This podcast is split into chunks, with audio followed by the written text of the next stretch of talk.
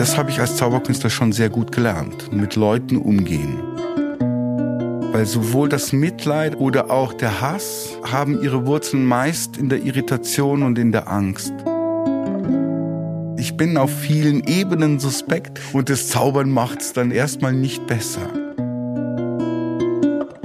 begrüße Sie zu einer neuen Folge meines Podcasts Gespräche über Wandlung. Heute bin ich zu Gast bei dem Perspektivenmagier und Business Coach Gaston Florin in seinem Zuhause in dem kleinen Dorf Bruck östlich von München. Hallo, lieber Gaston. Hallo, salut, grüß dich. Du bist 1968 in München geboren, Sternzeichen Fische, wie ich, warst der jüngste von vier Buben, die fünf, sieben und zwölf Jahre älter sind als die, du. Die, die, die, älteste war eine Schwester. Ach, eine Schwester. Ach so, na, das habe ich mir ganz falsch aufgeschrieben. Also, eine Schwester, zwei äh, Buben. Der ältere Bruder, also der dir am nächsten liegende, starb leider schon als Baby. Mhm. Dein Vater wurde mit Härte erzogen und musste Bäcker und Konditormeister lernen, betrieb dann einen kleinen Lebensmittelladen in München und hatte immer Geldsorgen. Er zog mit euch, als du noch klein warst, sogar mal in den Keller, um das Haus zu vermieten, schlitterte aber dennoch in eine Insolvenz, musste alles aufgeben und mit euch nach Erding umziehen. Fand schließlich eine Festanstellung und kümmerte sich um das Lebensmittellager einer großen Bank. Viel Geld hattet ihr trotzdem nie. Dein Vater brachte oft Essen aus der Bank mit nach Hause, damit ihr eben was auf dem Teller habt oder vielleicht auch was Schöneres auf dem Teller habt. Er unternahm mehrere Suizidversuche und war, wie auch deine tablettenabhängige Mutter seelisch instabil. Beide begaben sich des Öfteren abwechselnd in Therapie in die Klinik für Psychiatrie in Haar.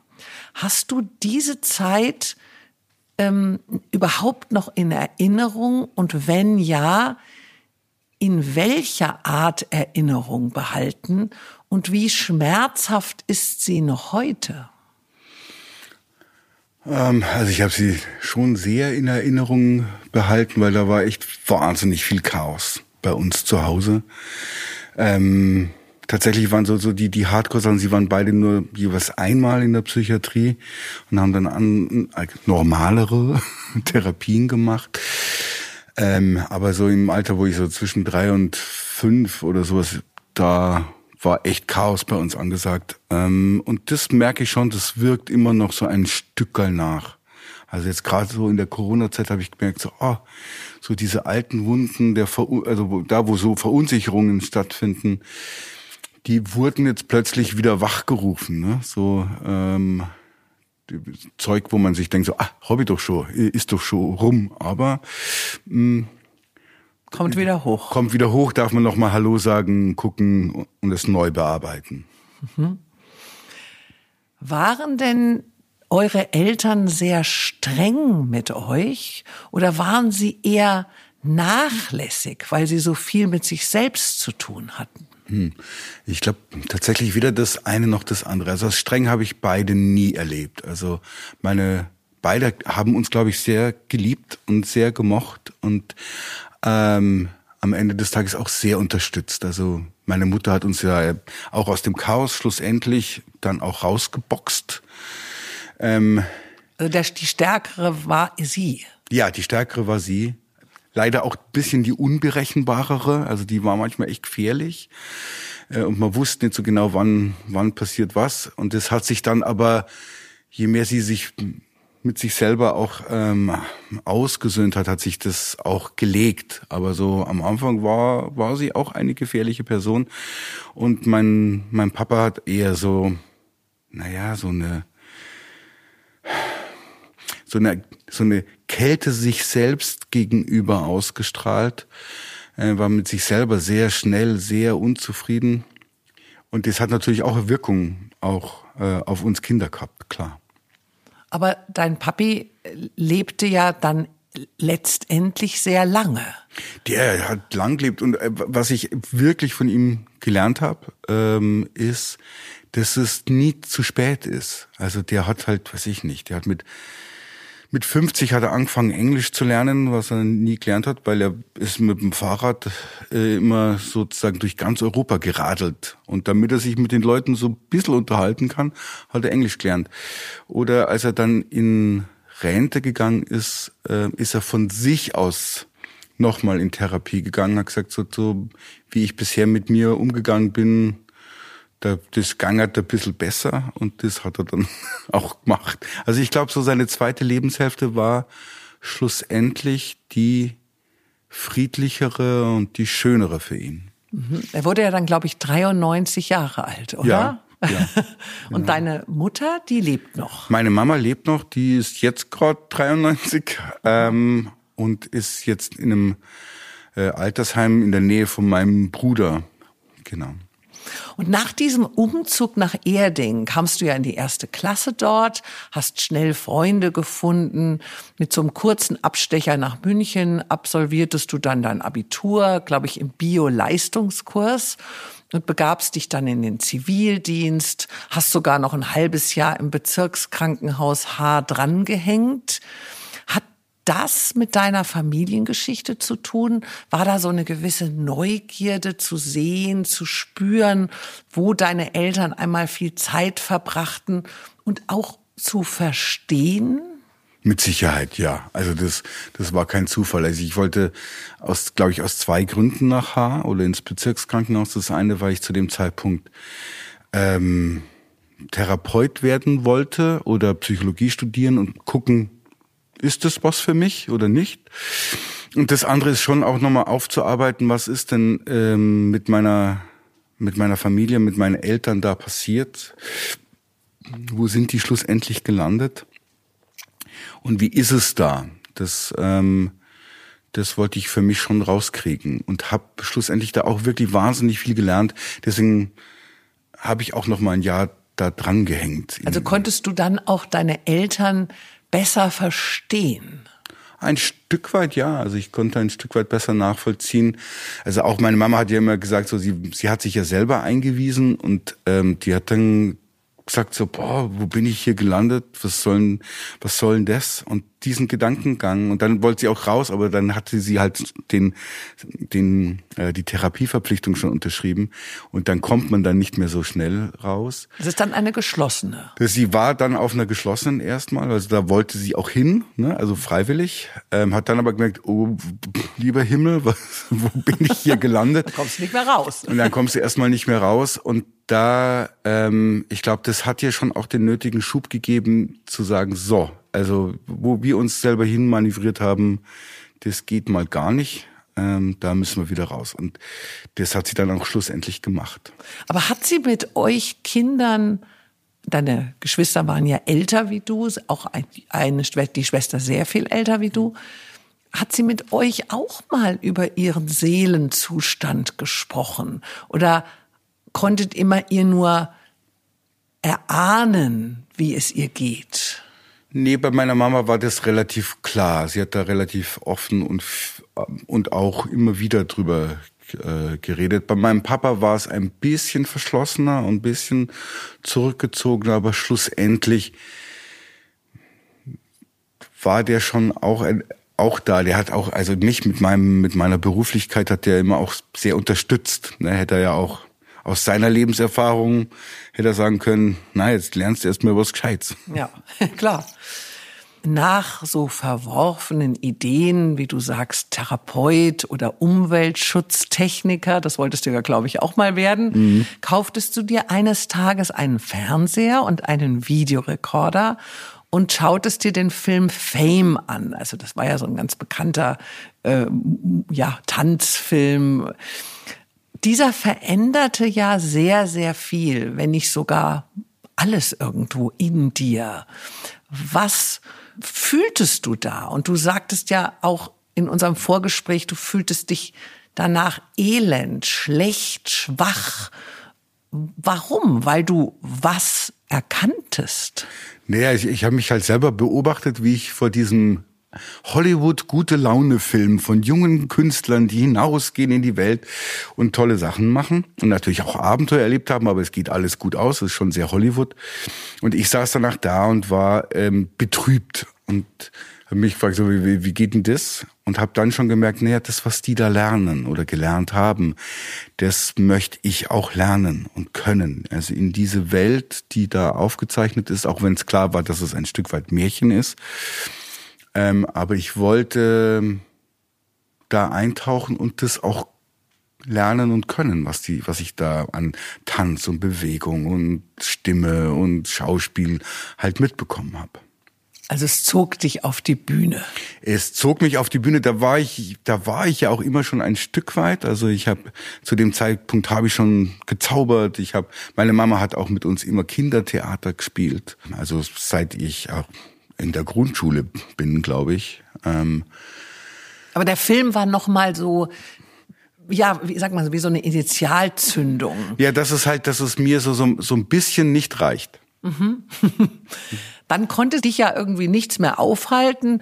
Du hast diverse Ausbildungen gemacht, Zirkusschule, Pantomimen und Ballettunterricht und dann auch noch eine private Schauspielschule in München besucht, in der du die Technik Method Acting lerntest. Und kurz vorm Ende haben die dich aber dann da irgendwie aus äh, ja, Platzgründen oder Dubiosengründen rausgeworfen und meinten, so Zauberer brauchen das ja eh nicht. Das war 1993, du warst erst 24 Jahre alt. Ein Seminar zum Thema Beruf, Berufung, Lebenserfüllung machte dir dann doch etwas Mut und schließlich machte alles auch Sinn. Du bist als Zauberer dann um die ganze Welt gereist und wurdest mit deiner Solo-Darbietung 13 Jahre später, im Jahr 2006, schließlich in Gegenwart von 2500 Zauberern im Publikum Weltmeister im Parlour im Parlour Magic, oder wie sagt man? Parlor Magic. Parlor Magic, oh Gott, was gar nicht, wie man das ausspricht. Also Zaubern auf mittelgroßer Bühne. Ja, das ist, das ist eine ganz komische Definition, aber Parlor, ich glaube, die, die beste deutsche Übersetzung ist Salonmagie, also das war so im 19. Jahrhundert, äh, war das mal große Mode, als die Zauberer so von der Straße weggekommen sind, ne, als reine Straßenunterhaltungsleute, sondern mehr so in die, in die Salons der feinen Gesellschaft. So in Wien hat es, Wien und Paris haben damit angefangen. Der Jean-Robert Houdin in Paris und der Nepomuk, Johann Nepomuk Hofzinser in, in Wien. Und ähm, es wurde gesellschaftsfähig. Es wurde gesellschaftsfähig und daraus kam eben dieses so, ich, ich habe so eine mittelgroße Bühne, aber schlussendlich waren halt 2000 Zuschauer da. Also das war nicht besonders mittelgroß. Ja, und auch noch äh, wissende Zuschauer, ja. ja, also denen man nichts vormachen konnte ähm, oder sollte. Äh, wusstest du denn in dem Moment, als du das begonnen hast, also diese Ausbildung im Zirkus, Pantomime, Ballett, Zaubern, wusstest du denn selbst, wie gut du bist? Nee keine Ahnung. Das ist auch heute immer noch so, manchmal eine Schwierigkeit, wo ich mir so, wo ich schon weiß, ah ja, das ist schon gut, was du machst, aber so ganz richtig wissen, da würde ich jetzt lügen, wenn ich das sagen kann. Aber was muss denn ein Zauberer letztendlich schaffen? Der muss letztendlich, muss er, finde ich, zwei Sachen schaffen. Er muss die Illusion des Unmöglichen erzeugen und er muss unterhalten damit. Ja, also das heißt, für mich geht's da ganz viel um Beziehung, also wie in vielen Kunstformen, vor allem wenn sie unmittelbar sind, ähm, zum Zuschauer, dass da ein, ein Draht entsteht. Mhm. Ähm, und ich glaube, das ist auch der Grund, warum es mich dann immer wieder in andere Welten auch reingezogen hat, weil, weil das habe ich als Zauberkünstler schon sehr gut gelernt. Mit Leuten umgehen. Ne? Ich komme aus dem, man nennt das Close-Up-Zauberkunst, das ist so ganz nah. So, ich war im Kempinski am Flughafen, war ich jahrelang einer der sozusagen Haus- und Hof-Close-Up-Zauberkünstler, die dann im Restaurant von Tisch zu Tisch gehen, wie der Stehgeiger so ein bisschen. Und man lernt da ganz viel über wie Menschen ticken. Ne? An welchen Tisch darf ich dran gehen? An welchen welche Tische sind gerade im intensiven Gespräch oder da ist ein Pärchen und wie gehe ich mit dem Pärchen um, damit ich keinen Ärger mit dem Mann krieg, ähm, weil der denkt, ich will ihm sein Mädel ausspannen. Das heißt, was muss ich ändern an dem, wie ich arbeite, damit der sofort weiß, ich bin keine Gefahr für ihn oder solche Sachen. Sehr interessant. Hätte ich gar nicht gedacht. Ich dachte, man wäre so konzentriert darauf, dass der Zaubertrick klappt, dass man sich gar nicht so sehr auf die Menschen einlässt, die zuschauen. Ja, deswegen muss man als Zauberkünstler auch einfache Sachen wahnsinnig viel üben. Weil ja, es läuft so, so eine Ebene mit, die man nicht mitkriegen soll, aber die muss von selber laufen. Damit ich dann eben auf, in Beziehung gehen kann. Und ist es von gravierendem Vorteil, wenn man wie du zaubern und schauspielern kann? Also für mich war es immer ein gravierender Vorteil, ja. Ähm, weil schlussendlich ich, ich, ich hab, bin auch berühmt dafür, dass ich immer viele verschiedene und sehr skurrile Figuren gespielt habe oder spiele in, in meiner Arbeit. Aber auch unabhängig davon wiederholt man ja bestimmte Situationen. Ich wiederhole die Illusion dass etwas jetzt gerade, dass ich fliege oder dass ich etwas nicht möglich ist. Und da dieses, dass das authentisch wiederholbar ist, das habe ich schon auch mit Schauspielern gemeinsam, die halt, was weiß ich, im Musical oder in einem normalen Theaterstück diesen Witz zum zehntausendsten Mal erzählen. Und das muss sich aber immer so anfühlen, als würden sie den jetzt gerade bei der Kaffee-Klatschrunde, die oben auf der Bühne stattfindet, zum allerersten Mal sehen und zum allerersten Mal hören. Wie nimmt denn die Gesellschaft einen Zauberer wahr? Also ich meine jetzt im wahren Leben, nicht in dem Moment, wenn du den, den Auftritt hast. Ist da eher Distanz oder ist da eher Nähe? ich glaube, es ist so eine Mischung. Ich glaube, es, es übt einen großen Reiz auf, das aus, das, das Geheimnisvolle. Ne? Also unser Beruf ist so mit Geheimnis angereichert. Und das macht neugierig. Ähm, gleichzeitig ähm, merke ich auch, es löst immer wieder so ein bisschen Distanz aus, weil die Leute natürlich das Gefühl haben, ah, es ist alles Lug und Trug. Ne, das ist alles nicht echt. Und ähm, wobei für mich das eigentlich, der, der Kern ist für mich total echt, nämlich das, das Gefühl des Staunens oder das Gefühl der Unmöglichkeit, dass wir manchmal ein bisschen vergessen ich habe heute, vor, als ich auf dich gewartet habe, war ich draußen mit der Nachbarin und wir haben uns äh, die ganz frischen Apfelblüten angeguckt. Und ähm, da wird mir immer wieder bewusst, dass ich als Zauberkünstler bin eigentlich, ist, mein Hauptjob ist eigentlich, die, uns alle daran zu erinnern, also mich einschließlich, dass so eine Apfelblüte, das ist ein richtig cooles Wunder. Ähm, aber wir vergessen das so, wir, wir gewöhnen uns zu sehr daran. Weil bei Zauberern sagt man ja oft, ah, wenn mein Enkelkind da wäre, das wäre jetzt was für den kleinen Paul oder für die kleine Sabine. Und ich weiß, bei dem, was ich da gerade mache, würden der kleine Paul und die kleine Sabine würden sich zu Tode langweilen. Das würde denen gar nicht gefallen.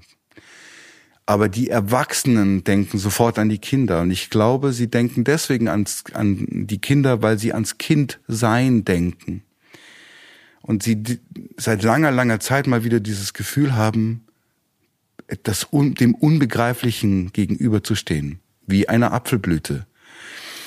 Und ähm, ich hatte zwar Bio-Leistungskurs, aber so richtig ganz genau, warum der Apfelbaum blüht und wie das alles passiert und dass wir heute hier leben, äh, am Ende bleibt es halt doch ein Wunder, aber wir haben uns so dran gewöhnt. Und da für sich selber immer wieder die Augen aufzumachen und sagen, boah, krass, das ist einfach. Ja, wir cool. sehen es als Selbstverständlichkeit. Genau. Und der Zauber baut einen Rahmen, wo etwas dann nicht mehr so selbstverständlich ist und erinnert mich deswegen wieder an mein eigenes Kindsein. Aber wie ist das mit dem Vertrauen? Also wenn du jetzt, sagen wir mal, deine Freunde, vielleicht auch mal der Banker, von dem du einen Kredit willst. Also wie, wie gehen die Menschen mit dem Zauberer um im, also in dem Moment, wo sie eigentlich dir vertrauen müssen? Ja, der Banker, bei dem geht es, glaube ich, weniger ums Zaubern, bei dem geht es mehr ums Künstlersein. Ne? so. Kann man davon leben? Äh, eine eine, eine äh, gern und häufig gestellte Frage in Personalunion mit, Sie sollten zum Fernsehen gehen, ähm, was immer besonders lustig ist, der eine Rat und dann die nächste Frage. Ähm, so ein bisschen eine Diskrepanz. Ansonsten ja, also klar, ist so, man kriegt öfter Witze, die so halb ernst sind. Ne, dass man, äh, was weiß ich, muss ich meine Portemonnaie festhalten, äh, früher hätte man dich verbrannt, ähm, solche Sachen, wo einfach, wo man merkt, naja, dieses, man weiß es nicht so genau. Du bist suspekt. Ich bin suspekt. Ich bin auf vielen Ebenen suspekt und das Zaubern macht es dann nicht, erstmal nicht besser. Aber es übt gleichzeitig einen großen Reiz aus. Und die Frauen, wie reagieren die auf einen Zauberer? Sind sie verzaubert? Hm. äh, ich weiß es ehrlich gesagt. Ich glaube ein bisschen ja und ein bisschen nein. So viele junge Männer äh, fangen an zu zaubern, um Mädels zu beeindrucken. Das klappt auch mitunter, aber gleichzeitig, wenn der junge Mann vorher nicht Chancen gehabt hätte, reißt ein Kartentrick auch nicht raus. Das ist meine Erfahrung. Ähm, und wenn man auf Groupies steht oder das gerne hätte in seinem professionellen Leben, dann sollte man eher Gitarre, Klavier oder Gesang üben. Sehr interessant. Habe ich noch nie so drüber nachgedacht. Oh Gott, mein Mann lernt gerade sich selbst Gitarre. Nicht, dass ich aufpassen muss. Als du dann 40 wurdest, fragtest du dich, was nun? Dein damaliger Coach äh, empfahl dir, du benötigst jetzt mal eine neue Herausforderung, solltest doch mal eine authentische Frau spielen. Mhm. Also nicht nur auf der Bühne die Frau spielen, sondern wirklich so im wahrhaftigen Leben. Also sich morgens einfach mal als Frau zurechtmachen.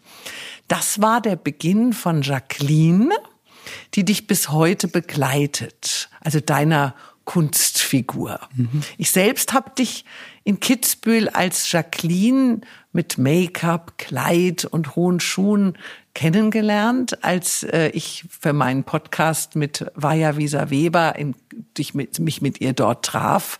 Du warst in ihrem Garten gesessen und da habe ich dich kennengelernt und habe dich natürlich sehr, sehr sympathisch gefunden, aber ich habe mich auch dabei ertappt, dass ich dich gleich mal in so eine Schublade gesteckt habe. Ich war mir sicher, du bist ein Transvestit, verkleidest dich eben gerne, lebst vielleicht sogar im falschen Körper, ja? Also die Schublade war schon schön weit auf und geht natürlich dann auch schnell zu. Ich hätte niemals gedacht, dass du eigentlich ein ganz normaler heterosexueller Mann bist, nicht bi, nicht schwul und der diese Rolle der Jacqueline da draußen im wahren Leben mit allen Konsequenzen eben nur spielt. Das erfordert meiner Meinung nach schon sehr viel Mut, das überhaupt zu tun.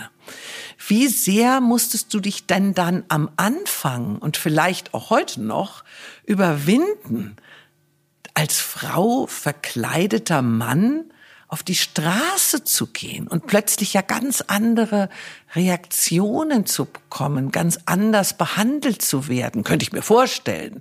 Also äh, vielleicht sogar als lächerlich empfunden zu werden oder Leute plötzlich einen nicht mehr ernst nehmen. Also ich könnte mir vorstellen, äh, also ich hätte mich vielleicht als Frau noch verkleidet und hätte es mal ausprobiert vom Spiegel oder vielleicht mit meiner Familie, aber dann spätestens bei der Haustüre machen ja dann doch vielleicht manche Halt. Naja, also das vor die Haustüre gehen hatte tatsächlich ja eher am Anfang sehr technische Gründe, weil ich einfach gemerkt habe, ja, das klappt so ganz gut mit dem Spielen, aber so richtig authentisch ist nicht.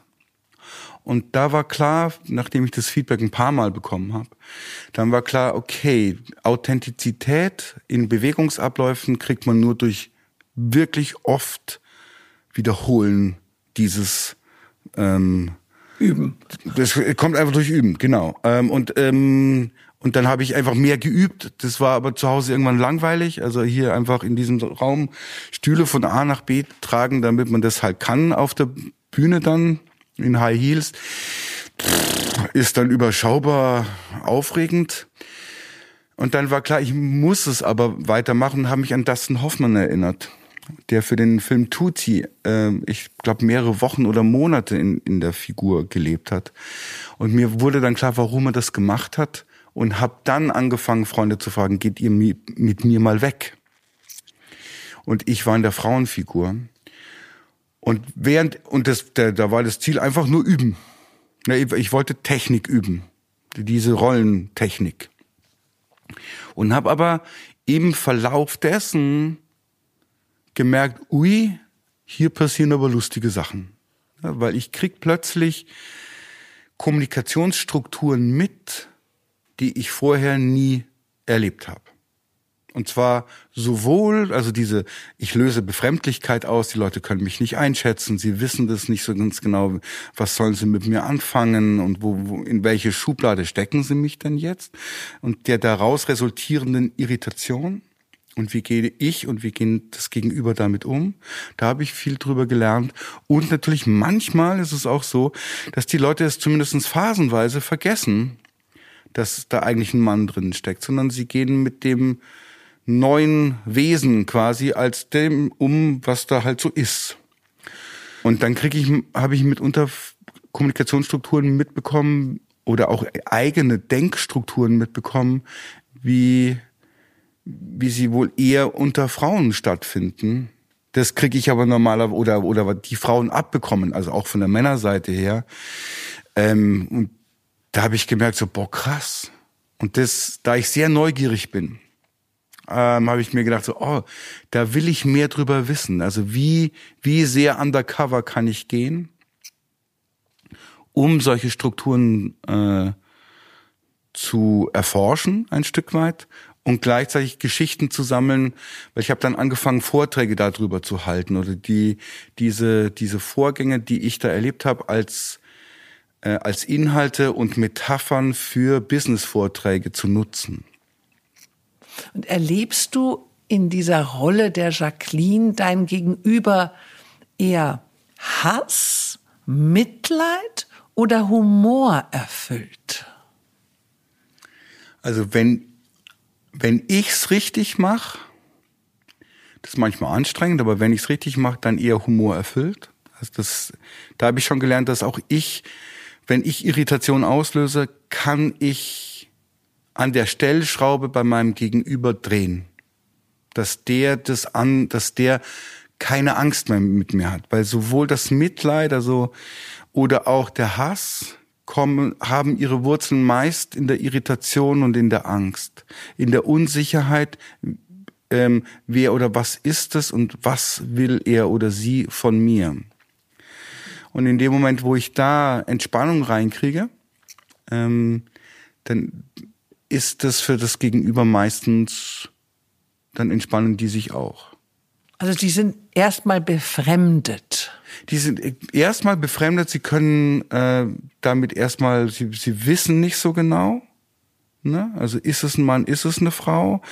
Ähm, da, da, da, sie kriegen zwei Botschaften ähm, und das heißt, das ist auch sozusagen für, für meine Business-Vorträge, der ist ja sozusagen im Moment gerade en vogue, äh, wie kann man mit Ambiguität umgehen? Ja, in der VUCA-Welt. Und dafür ist sie eine echt, ein echt gutes Trainingsfeld, dass Leute damit umgehen lernen und gucken, was passiert denn eigentlich bei mir, wenn ich in eine Situation reinkomme, die bei mir das auslöst und was, wo ist auch für mich dann der Ausweg. Und eine Sache, die die ich wirklich tun kann an der Stelle, ähm, ist den anderen erstmal mich zu interessieren für den anderen, in Kontakt zu gehen und den anderen zu mögen. Also ich arbeite dann ganz viel daran, dass ich den anderen als Mensch erstmal nett finde. Und das entspannt unglaublich. Also mir ist aufgefallen im Umgang mit dir in diesen Kla Frauenkleidung, dass man unsicher ist, ist man jetzt auch in einer Art Veranstaltung? Also das heißt, muss ich das jetzt lustig finden? Also man hat so ein bisschen mit sich selbst Probleme oder ich, man soll ja nicht Mann sagen, sondern ich hatte ein bisschen Probleme damit. Wie soll ich auf dich reagieren? Also, das heißt, soll ich besonders spaßvoll und lustig sein? Soll ich dich vielleicht aber ganz ernst nehmen, weil ich ja noch nicht wusste, willst du vielleicht eine Frau sein, weil du dich als Frau fühlst? Das hat du das hattest du ja noch nicht aufgeklärt. Dann möchte man natürlich respektvoll sein, man möchte nicht irgendwie in, die, in einen Fehler machen oder dich beleidigen. Auf der anderen Seite könnte es ja auch sein, dass du eben nur spielst und dann müsste man vielleicht sagen, ach, ja witzig hier alles, ja.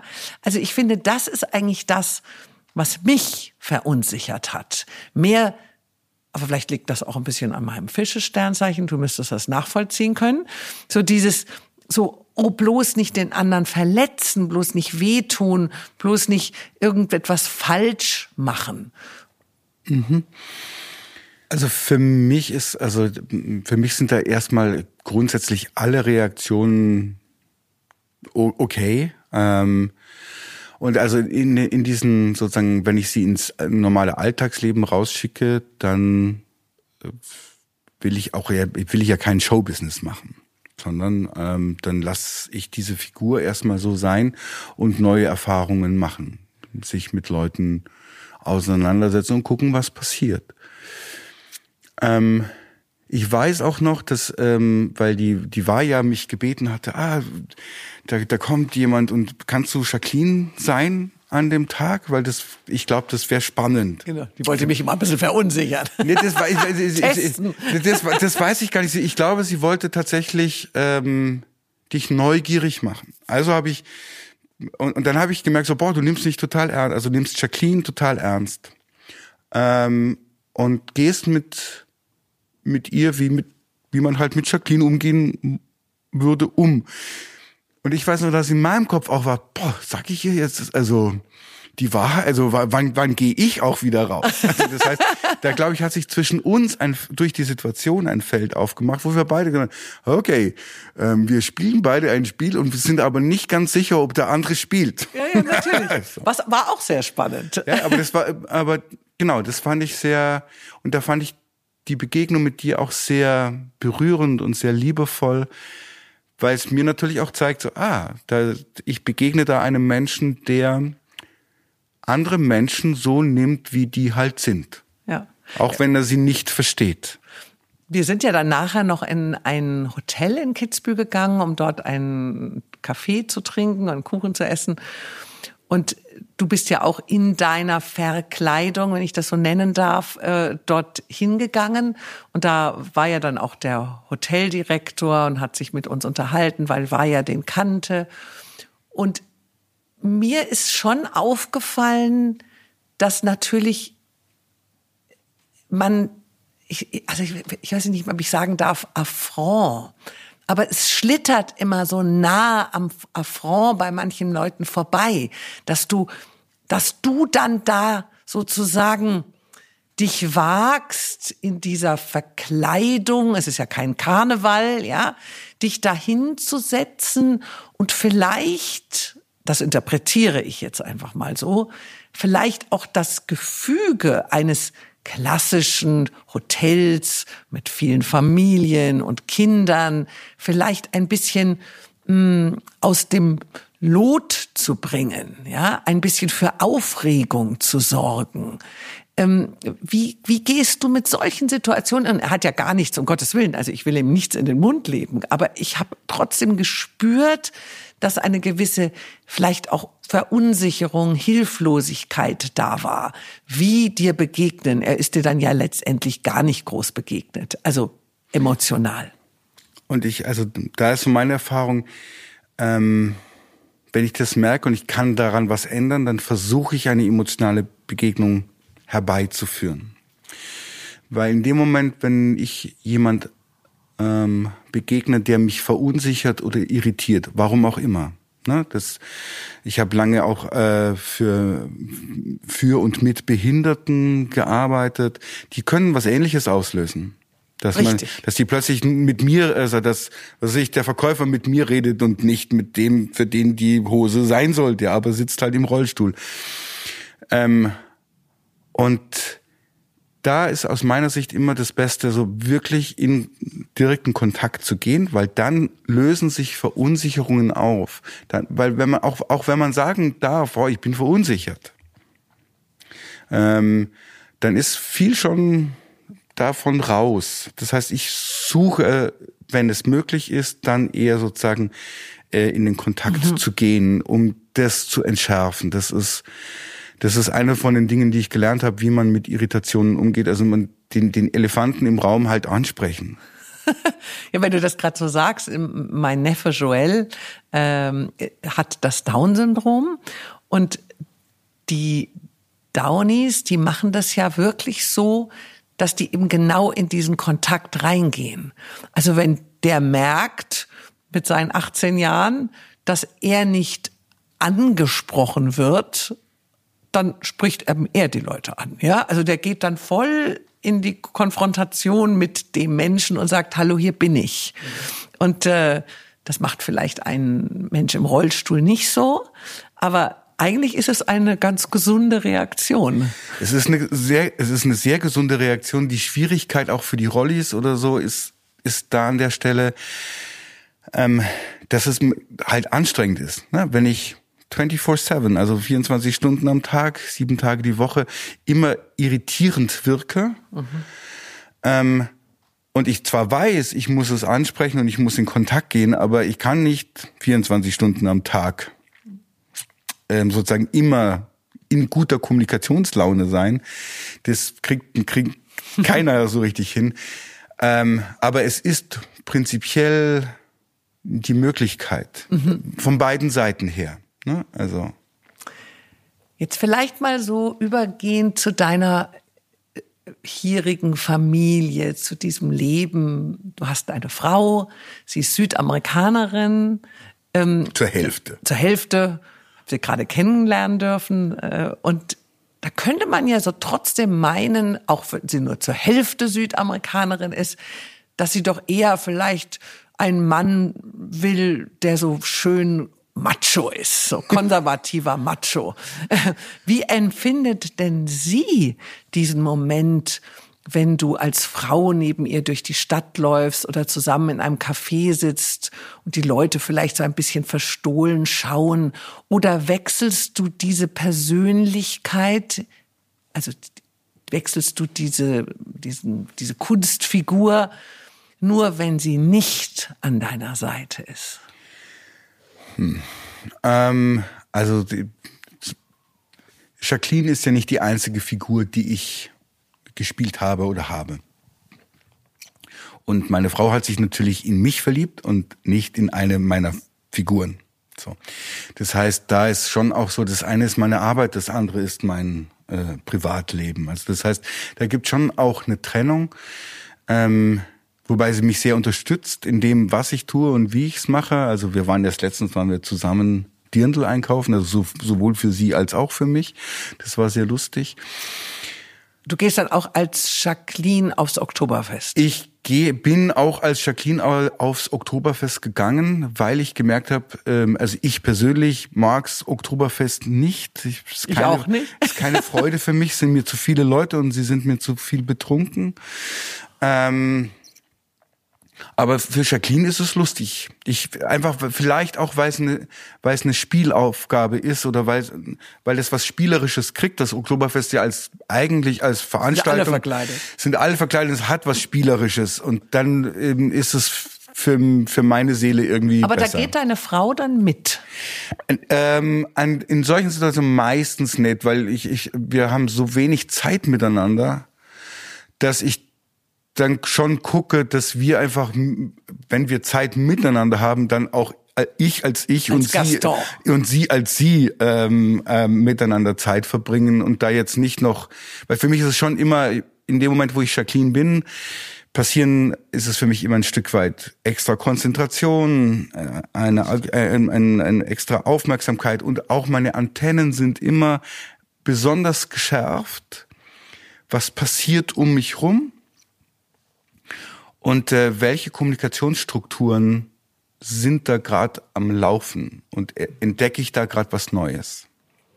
Ihr habt ja vier Pflegekinder. Mögen die denn die Jacqueline? Und ja. hat die Jacqueline die auch mal zur Schule gebracht? Beides ja. Beides ja. Also die mögen sie sehr oder akzeptieren sie, also mögen sie auch. Der äh, bei meinem Jüngsten beim Verabschieden aus dem Hort, da hatte ich, ich weiß nicht mehr genau warum, aber ich hatte hier einen Dreh als Jacqueline und äh, der hat, der Marcel hat sich aber auch gewünscht, bitte, bitte, bitte, kannst du zu meiner Verabschiedung kommen? In den Hort. In den Hort und dann habe ich halt im Hort angefragt, äh, darf ich auch als Jacqueline kommen? Und dann meinten die, ja, kein Problem, komm. Und dann war ich da als Jacqueline gesessen. So.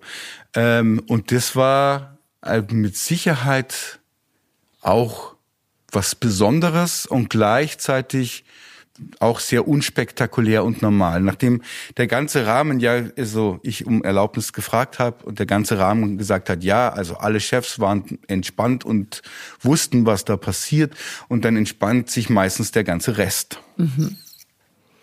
Warum machst du das eigentlich? Worin besteht für dich der Reiz?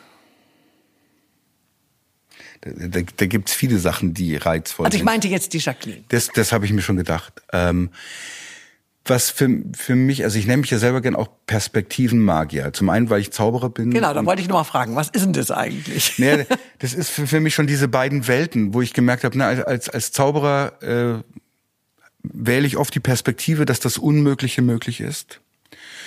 Und Jacqueline oder das, das Rollenspiel, egal welche Rolle man einnimmt, ähm, erlaubt mir oder auch dem Betrachter ja auch für kurze Zeit eine andere Perspektive einzunehmen, eine andere Welt oder die Welt von woanders aus zu begucken. Und ich bringe beide Perspektiven in sozusagen in meine Arbeit auf der Bühne, in, in, im Business-Kontext mit ein. Was der Reiz für mich ist, ist tatsächlich schon immer noch dieses Betreten eines völlig anderen Kulturraums. Also das ist der, der, der Unterschied ist größer, als wenn ich zum Beispiel in einer meiner vielen Männerrollen habe ich ja auch ein paar. Ne? Ähm, aber wenn ich da einsteige, ist der Unterschied des Kulturraums zu mir nicht so vehement. Ich kenne die, die Denke und die, und es ist mir vertraut. Na, also vielleicht, weiß ich, bin ich weniger gewalttätig oder, oder, oder schüchterner als die Figur, die ich spiele, wie auch immer. Wenn ich in den Frauenkosmos reingehe, habe ich so das Gefühl, da kriege ich mitunter Erfahrungshorizonte mit, die kriege ich normalerweise nicht mit. Also was weiß ich. Ich wusste natürlich theoretisch, meine, ich bin verheiratet und meine Frau hat mir das auch erzählt, ist es nicht schön für Frauen, allein im Dunkeln irgendwo äh, lang laufen zu müssen oder warten zu müssen. Das ist nicht schön. Aber als es mir das erste Mal passiert ist, dass ich als Jacqueline alleine eine dunkle Straße entlang gelaufen bin und hinter mir höre ich Schritte und realisiere, es ist ein Mann. Und in dem Moment, wo ich realisiere, es ist ein Mann, schießt in mir, ich kann mich noch gut dran erinnern, schießt in mir absolute Panik hoch. Und im nächsten Moment denke ich mir, was ist denn das? Also, weil wenn ich jetzt als ich unterwegs wäre, hätte ich keine Panik gehabt. Aber in, in dieser Daseinsform hatte ich Panik. Und dabei war mir nur, also, ob der Mann überhaupt realisiert hat, dass ich existiere oder nicht, I don't know. Mhm. Ähm, und da habe ich viel da habe ich schon gemerkt, ah, da gibt's Unterschiede im Erleben. Wenn wir eine ein und dieselbe Straße entlang gehen, dann fühlt sich's für dich höchstwahrscheinlich anders an als für mich. Und natürlich geht es auch dann auch, für mich fühlt sich's anders an als für meinen, was weiß ich, bayerischen Nachbarn, der in der Landwirtschaft arbeitet. Ähm, und das zu realisieren, finde ich immer wieder sehr spannend und das ist in dieser ganz anderen Welt für mich oft mhm. leichter, weil ich an bestimmten Punkten in Situationen rein gerate, die, die halt zum allerersten Mal sind. Und ich aber gleichzeitig schon so ein erfahrener Mensch bin. Ne? Ich bin 54 Jahre alt, die Figur ist 14, also mitten in der Pubertät. Ähm, und die tatsächliche Lebensdauer, also so viel hat sie wirklich in einem Kleid ist sie rumgesaust. Ach so, also du, du soll, die Jacqueline soll 14 sein. Nee, die, die soll nicht 14 sein. Ne. nee, nee, aber sie hat, sie, sie existiert seit 14 Jahren. Ach so, okay, ich verstehe. Und, und gespielt habe ich sie, wenn ich alles zusammenzähle, vielleicht drei, vier, fünf, sechs Monate Maximum. Ich verstehe. Ne? Das heißt, es gibt da drei, drei verschiedene Alters. Mhm. Stufen. Ich habe gerade gedacht, hast du. Nee, nee, nee. Haben nee. Sie mir jetzt nicht vor. die, die, also da habe ich auch eine klare Entscheidung getroffen, nachdem ich Bashamika gelesen habe, der Wunde Punkt. Also ein, ein, ein sehr bitteres Buch, sehr sehr sehr gut geschrieben, sehr treffend, aber sehr bitter über das den das unterschiedliche Älterwerden zwischen Männern und Frauen in unserer Kultur und diesem Leben, dass man mit 50 als Frau unsichtbar wird und so. Und ich habe das Unfruchtbar. gelesen. Unfruchtbar. Und also das Thema auch von deinem äh, Blog hier auch so, so im, im, im Beginn zumindest, weil ich das verstanden habe. Und was passierte eigentlich? Und das hat sie sehr gut beschrieben. Und dann habe ich mich aber beim Lesen gefragt, so, ja, und was mache ich jetzt damit? Also, oder was mache ich jetzt als Jacqueline damit? Weil ich schon gelesen habe, so, als sich herausgestellt hat, naja, das könnte was werden mit der Jacqueline, aber wie lang darf ich denn das machen? Sie ist als französisches Showgirl geschrieben. Und jetzt bin ich heute 54, wiege 90 Kilo. Es sind jetzt nicht die Traummaße und nicht die Traum, das Traumalter eines französischen Showgirls. Und in dem Buch stand dann ein Satz und der hat meine Arbeit maßgeblich beeinflusst von der Bashamika und der lautete, gewandt an ihre journalistischen Kollegen, Kolleginnen vor der Kamera. Bitte, liebe Kolleginnen, bleibt vor der Kamera. Mit 50 und auch mit 60. Weil eure Kollegen sind nicht schöner wie ihr. Und sie haben nicht mehr zu sagen. Und da wurde mir klar, ja, das stimmt. Und dann wurde mir auch klar, ähm, in meiner Arbeit, also wenn ich zum Beispiel den Vortrag halte, sage ich immer mein echtes Alter, also als Gaston, also da mache ich immer die Verwandlung auf der Bühne. Und ich sage das echte Alter nochmal als Jacqueline. Und es gibt immer, beides gibt, gibt immer so einen kleinen Lacher, auch das echte Gewicht, was ich an dem Tag wiege. Aber ich, und ich will auch die Jacqueline so lange spielen, wie nur, wie ich halt Lust hab und solange sie Lust hat. Und sie darf auch sich das anziehen, worauf sie halt Bock hat. Und nicht auf irgendwelche so macht man das aber, wenn man eine ältere Dame ist, sondern sie soll sich wohlfühlen. So das, ähm, weil ich da merke, ähm, da habe ich so ein Langzeitforschungsprojekt und ein Langzeitauftrag ein Stück weit auch. Bekommt denn deine Figur Jacqueline ein regelrechtes Eigenleben? Ja. Also ist Jacqueline zum Beispiel auch mal bisexuell würde sie auch mal mit einem Mann schlafen? Verliebt sie sich zumindest mal in einen? Darf ich da an der Stelle vielleicht mal Jacqueline direkt fragen? Ich, ich, ich hole sie mal ganz kurz. Bonjour, salut. Oh, ist eine, eine, eine spannende Frage. Ich würde so ausdrücken, weißt du, ich glaube, ich als Jacqueline würde sagen, ich bin schon eher bi. Ne? Also besser bi als nie, weißt du. Und ähm, Verlieben ist ein großes Wort, weißt du. Ich, ich glaube, ich finde halt Menschen sehr schön. Ich mag und, ähm, und und wenn die sich selber schön fühlen, das finde ich schön, weißt du? Ähm, weil das habe ich bei mir gemerkt, wenn, weil, weißt du, ich bin 54 und ich wiege 90 Kilo und es ist ja alles ein bisschen absurd, ne? Und ich habe nun mal die große Nase von Monsieur Gaston. Ich habe es ihm 10.000 Mal gesagt, er soll da irgend, aber das macht er nicht, ne? Und ähm, das heißt, es ist ein bisschen absurd, so wie ich mich fühle und wie ich dann tatsächlich aussehe. Aber gleichzeitig, weil ich mich schön finde und schön fühle, da strahlt das nach außen ein bisschen hin und dann finden die anderen mich plötzlich auch schön, obwohl ich objektiv ja, gar nicht so sehr bin. Das finde ich auch für mich immer wieder ganz spannend. Und ich habe halt mit, mit Monsieur Gaston habe ich einen, ich weiß, der ist verheiratet, weißt du, und dann ist der, der ist ein Treuer. Da, da, hat er mich, habe ich mit ihm einen kleinen, kleinen Vertrag geschrieben, dass ich weder mit, mit, mit Mädchen noch mit Jungs irgendwie ernsthaft was anfange. Flirten darf ich mit allen, aber äh, ansonsten halt. Äh, bin ich brav. Ne? Weil sonst kriegt er Ärger mit seiner Frau, denn die ist so nett, die will, das will ich nicht. Zurück zu Gaston.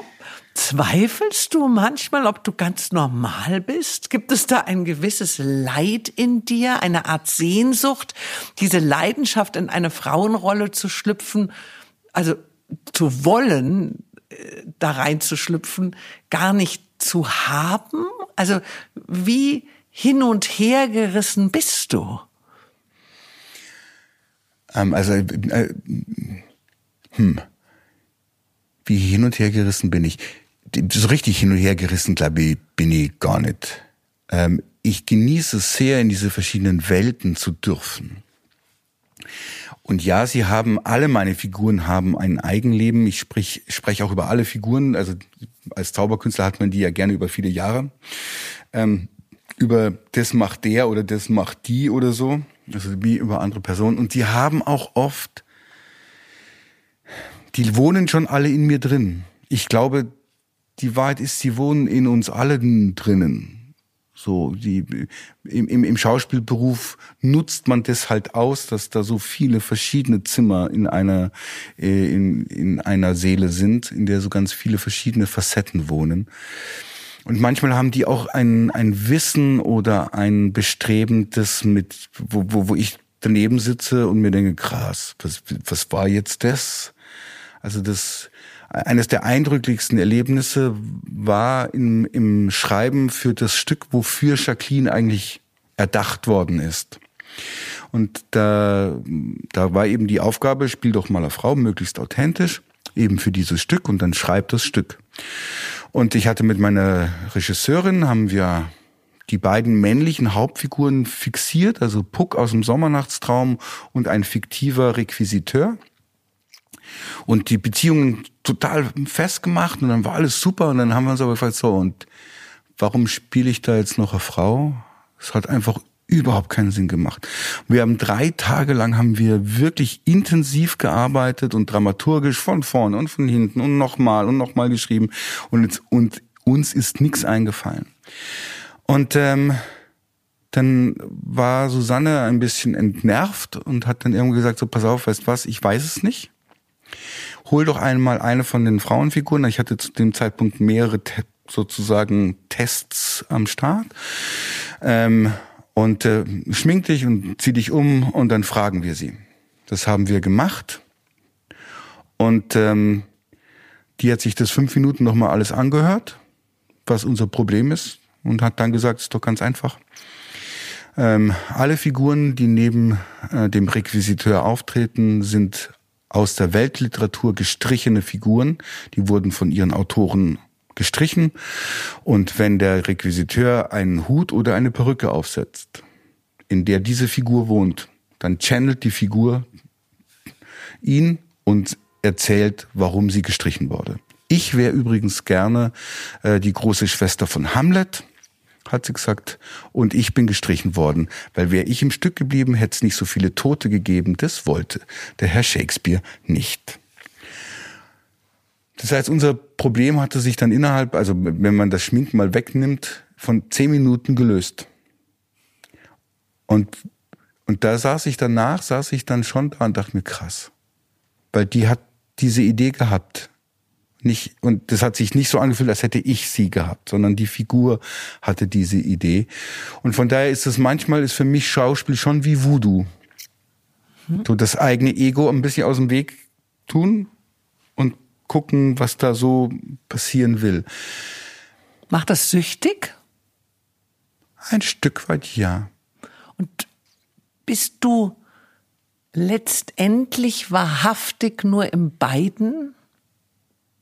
In beiden was? Also in beiden Wesen, in beiden Figuren, in beiden, also Figuren bist ja keine Figur. Ja. Aber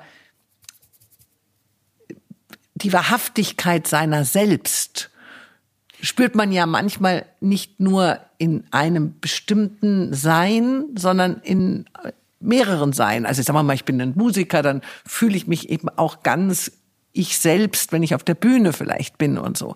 Also gehört dieses ab und zu Jacqueline zu sein, auch irgendwie zu dir? es gehört inzwischen auf jeden Fall und definitiv zu mir. Und ich fühle mich da auch definitiv wahrhaftig. Also in der Figur. Ähm, und sie hat ein Eigenleben.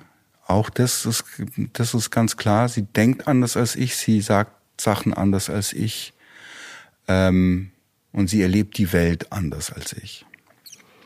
Und erlebt diese Jacqueline auch manchmal so MeToo-Situationen, obwohl die Männer ja eigentlich spüren, dass du ein Mann bist in dieser Verkleidung. Also du siehst ja jetzt nicht so aus, bist ja nicht umoperiert und so weiter. Also du, du siehst ja, man erkennt ja, du bist eigentlich ein Mann. Mhm. Behandeln Sie den Gaston in High Heels mit Perücke und Lippenstift anders und hast du manchmal auch, du hast es ja vorhin schon mal gesagt, aber diese Angst, äh, dass man dich verletzen könnte, diskriminieren könnte, dass man vielleicht auch aggressiv mit dir sein könnte, weil du eben der verkleidete Mann bist. Gibt es das? Gibt es da so Situationen, wo du, wo, wo es problematisch wird mit einigen Männern? Ähm, ich würde sagen, klar. Also ich habe MeToo-Momente äh, erlebt. Ähm, manchmal verkleidet als Witz, aber das kennen, kennen die, kennt ihr e echten Frauen mit Sicherheit auch. Ich mache einen lustigen Witz und greife halt irgendwo hin. Äh, aber weil ich es als Witz verkleide, denke ich mir, das merkt keiner. Aber man merkt es halt doch. Also das heißt, solche Sachen habe ich ein paar Mal erlebt. Äh, manchmal auch, wenn, wenn ähm, also du wirst ange... Ich werde an, an, an Ach so, ebenso, du bist ja witzig, dann kann ich jetzt auch mal witzig Ja, genau. Also die erkennen es und dann greifen sie unter den Rock, weil, also als Witz. Aber du, du merkst halt, da, da ist was anderes dahinter. Es ist, es ist weder ein angenehmer Flirt, ähm, noch ist es wirklich witzig. So. Äh, aber ich glaube, das hat Jacqueline tatsächlich gemeinsam mit vielen Frauen. Also da, da, da gibt's halt diese, diese tatsächlich ernst gemeinten Sachen wahrscheinlich öfter als bei mir, wobei auch das habe ich schon erlebt. Also auch ich habe da auch schon angenehme Sachen erlebt, also dass mich auf echt angeflirtet worden bin. Aber nochmal andersrum, gibt es manchmal Momente, wo du auch als Jacqueline tief verletzt sein ja. kannst? Ja, klar weil es ist ja eigentlich nur eine Rolle. Das heißt, du könntest ja auch sagen, das spalte ich irgendwie von mir ab und wie jetzt jemand mit mir umgeht, ist mir doch egal. Ich bin ja nur diese Figur. Ja, die Art und Weise, wie ich Figuren spiele, also und, und das gilt auch für meine männlichen Figuren, die sind dann da. Und wenn du zu denen sagst, du bist ein Arschloch, dann hören die das und sind auch als soll als als mhm. als Wesen durch diese offensichtlich gemeinte Beleidigung auch tatsächlich gekränkt und verletzt. Das ist ja schon auch so, äh, finde ich, das Wesen von Schauspiel. Das ist, also das ist wie bei kleinen Kindern. Das ist jetzt keine Fähigkeit, die äh, auch für Schauspieler reserviert ist. Für mich ist immer das beste Bild kleine Kinder, wenn man denen ein Holzstück in die Hand gibt und sagt, das ist dein Kind, das ist deine Puppe, dein, dein Baby. Dann werden die irgendwann mit dem so umgehen, als wäre es das Baby. Richtig. Und ähm, und wenn man ihnen das wegnimmt und es äh, in den Holzofen schmeißen würde, das wäre der, der, absolute Albtraum. Weil sie sind in dem Moment so in dem Spiel drinnen, mhm. dass das für sie die Realität ist. Und damit sind sie natürlich auch kränkbar. Und das ist natürlich dann auch, sind das auch, meine Figuren sind kränkbar. Und Frauen, wie behandeln Frauen Jacqueline? Ähm, da entsteht sehr, sehr lustig oft so ein schillerndes Feld. Also Jacqueline gibt inzwischen auch äh, immer wieder Kurse, also Workshops über Kommunikation, Umgang mit den Jungs, auch Selbstverteidigungskurse zusammen mit mit einer Jiu-Jitsu-Weltmeisterin, ähm, weil beides anwesend ist. Also auf der einen Seite entsteht so ein bisschen das Gefühl, so wir Mädels untereinander, aber gleichzeitig ist allen klar, das männliche Prinzip ist anwesend. Und das heißt, wenn jetzt die Jacqueline irgendwas erzählt, passiert da auf der einen Seite, wird es auf die Goldwaage gelegt. Stimmt das? Ist es wahr? Hat er sie es recht? Dadurch kriegt es aber noch mal eine neue, also ich guck's mir noch mal neu an. Und gleichzeitig, weil ich beide Welten kenne inzwischen und beide Welten auch mag. Also ich mag die Welt der Männer und ich, also verstehst du, ich mag meine Kumpels und auch wie wir miteinander umgehen und wie wir miteinander kommunizieren. Ich sehe die Vorteile davon, ich sehe die Nachteile davon und ich weiß auch inzwischen, wie die, wie Mädels an vielen Stellen ticken und habe das selber miterlebt und vieles davon mag ich und schätze ich wahnsinnig. Sehe auch die die Schattenseiten davon. Wenn du wählen müsstest, heute, hier, jetzt, Wärst du lieber ein Mann oder eine Frau?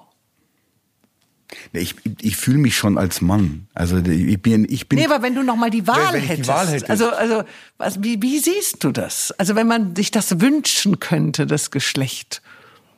Oh, dann würde ich, ich glaube, dann, dann würde ich dieses Leben würde ich gerne als Mann zu Ende leben. Und in meinem nächsten wäre ich dann gerne eine, eine, Mal eine, eine Frau. Frau. In diesem legendären Film Some Like It Hot mit Marilyn Monroe verkleiden sich ja Jack Lemmon und Tony Curtis als Frauen, weil sie sich vor Gangstern verstecken müssen. Das finden natürlich alle Zuschauer super lustig.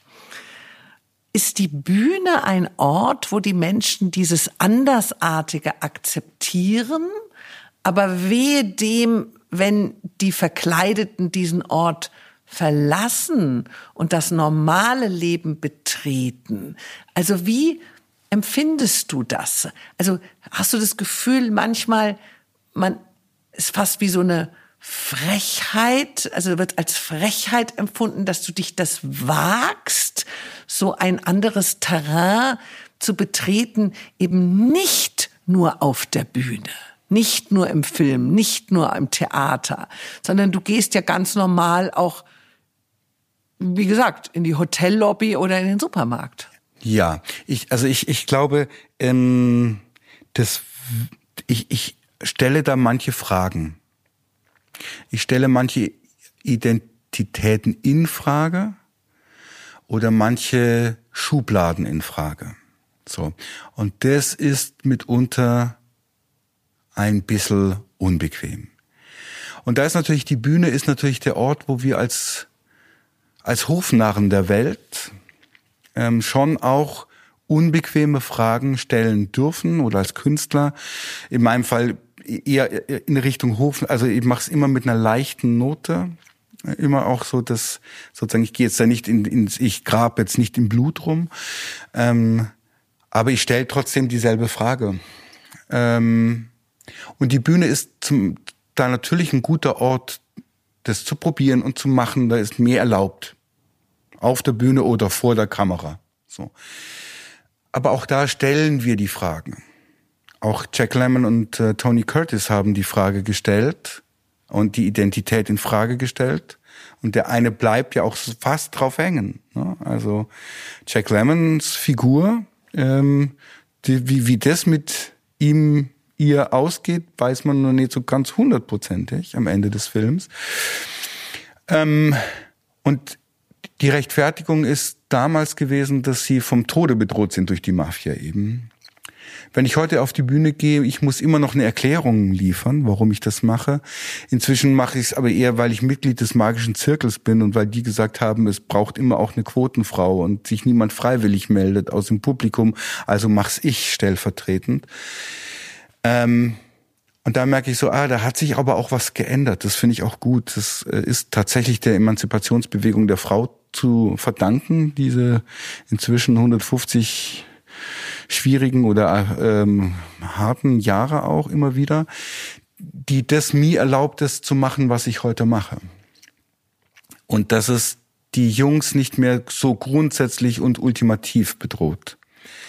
Aber die Frage stelle ich natürlich in dem, was ich tue, aber ich glaube auch daran, dass wir diese Frage stellen müssen.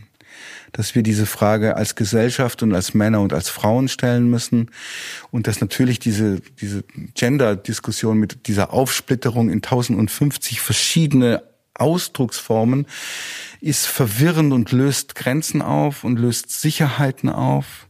Gleichzeitig habe ich das Gefühl, dass es schon auch die, die Wahrheiten und Wirklichkeiten von uns Menschen mehr widerspiegelt als das dualistische Schwarz-Weiß. Also ebnest du auch einen Weg für die, die vielleicht wahrhaftig eben auch andersartig sind. Also du, du, du also sag mal, ich bin wirklich vielleicht ein Mensch, der im falschen Körper geboren ist. Oder ich möchte einfach immer ein Transvestit sein, ja, weil ich hm. dieses Bedürfnis einfach habe. Aber dann sind ja vielleicht auch solche Begegnungen irgendwie mit dir auch ein, ein, ein ja, die ebnen vielleicht schon auch einen gewissen Weg der Toleranz. Also das ist zumindest mal meine Hoffnung. Also ich, ich bin kein, auf der Bühne nicht sehr politisch als Zauberkünstler oder mit dem, was ich mache. Aber an der Stelle habe ich so das Gefühl, ich habe eine durch so hintenrum eine politische Wirkung, weil ich es äh, bis auf, äh, ich sag mal, 90, 95 Prozent der Leute, die das gucken, was ich mache, finden dann sowohl mich als auch die Jacqueline oh, ganz okay und ganz nett und, und, und, und, und liebenswert. Und das heißt, wenn ich dem Nächsten begegne, der das aus anderen Gründen vielleicht tut, und ich kenne ein paar von denen natürlich, also durch meine Arbeit lerne ich da viele kennen ähm, und merke einfach, das, die sind weder gefährlich noch wollen sie die Gesellschaft umstürzen noch irgendwas. Das sind einfach ganz liebevolle Menschen. Und dass ich ein bisschen, also was ein, Millimeterchen dazu beitrage, dass in der nächsten Begegnung weniger Angst und weniger Irritation auftaucht, weil man im Hintergrund hat, also so wie Leute mit mir ja auch umgehen äh, und Mary und Gordy immer wieder zitieren, die diesen Weg ja auch schon sozusagen für die schwule Szene ein, auch bereitet haben und wo sie gemerkt, wo die Leute sagen, ah, die sind aber nett. Die, die mochte ich, ja. Ah, das gibt einen Aspekt davon, der ist für mich nicht gefährlich. Ich darf die Frage mir angucken und ich, ich darf aber antworten, wie ich möchte.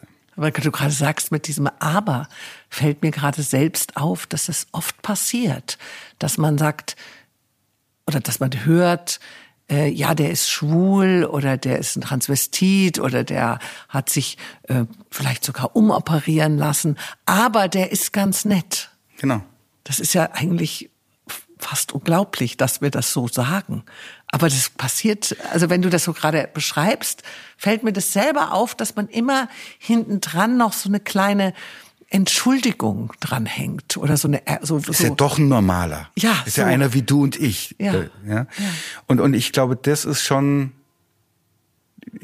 dieses Gefühl immer wieder sich sich zu geben und zu sagen das ist äh, in Ordnung da ist meine Hoffnung schon dass ich dazu einen kleinen Beitrag leiste mit der Jacqueline zusammen und auch mit an anderen Punkten einfach, ich bin ja erstaunt, wie, wie viel Jacqueline mich an Orte gebracht hat, wo ich mir dachte, da bin ich nie. Also ich habe mal die weiblichen Führungskräfte des Bayerischen Ministeriums für Lebensmittelechtheit in Körpersprache trainiert, also als Jacqueline im Minikleid. Oder ich bin jetzt immer wieder, jetzt gerade in diesen ganzen Veränderungsprozessen, bin ich immer wieder in Veranstaltungen gebucht für CEOs, die ähm, um, um einfach dieses was bedeutet denn Veränderung? Wenn mir Veränderung zugemutet wird, die ich mir nicht selber ausgesucht habe. Also in meinem Fall so, ich verändere mich jetzt vom Mann zur, zur Frau und mute dir diese Veränderung zu als meinem Gegenüber, dass du da, da zuguckst. Das hat ja ganz viel mit diesen Veränderungssystemen zu tun, die wir im Business oder auch in der Gesellschaft immer wieder, unabhängig von ganzen Genderzeug, immer wieder durch arbeiten müssen, weil sie uns zugemutet werden. Und wie können wir anders damit umgehen? Da habe ich gemerkt, so, boah, also das, was ich auf Bühnen gelernt habe, hat mit dem normalen Leben erstaunlicherweise selbst an dieser ganz schrägen Ecke viel mehr zu tun, als ich mir das jemals gedacht hätte. Sehr interessant. Zuletzt habe ich noch eine bisschen indiskrete Frage, die mich aber brennend interessiert. Auf welche Toilette gehst du denn als Jacqueline? Ähm, das ist tatsächlich unterschiedlich. Ähm, Im rein öffentlichen Raum oder auf Veranstaltungen mit gemischtem Publikum gehe ich auf die Damentoilette, weil da sind die Kabinen abgeschlossen und ich äh, weiß einfach, ich erzeuge unter Frauen weniger Irritation als unter Männern. Wenn es zum Beispiel aber eine reine Frauenveranstaltung ist, wo ich ja auch gerne mal hingebucht werde, ähm, dann gehe ich auf die Männertoilette.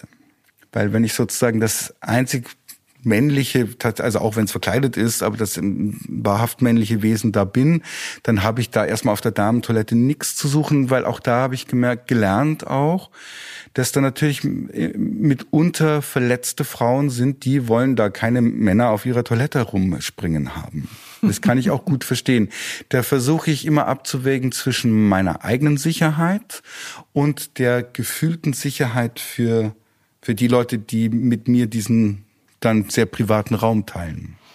Dann geht es letztendlich ja doch auch immer wieder äh, für uns alle geltend um die Feinfühligkeit und die Empathie und das Gespür für den anderen.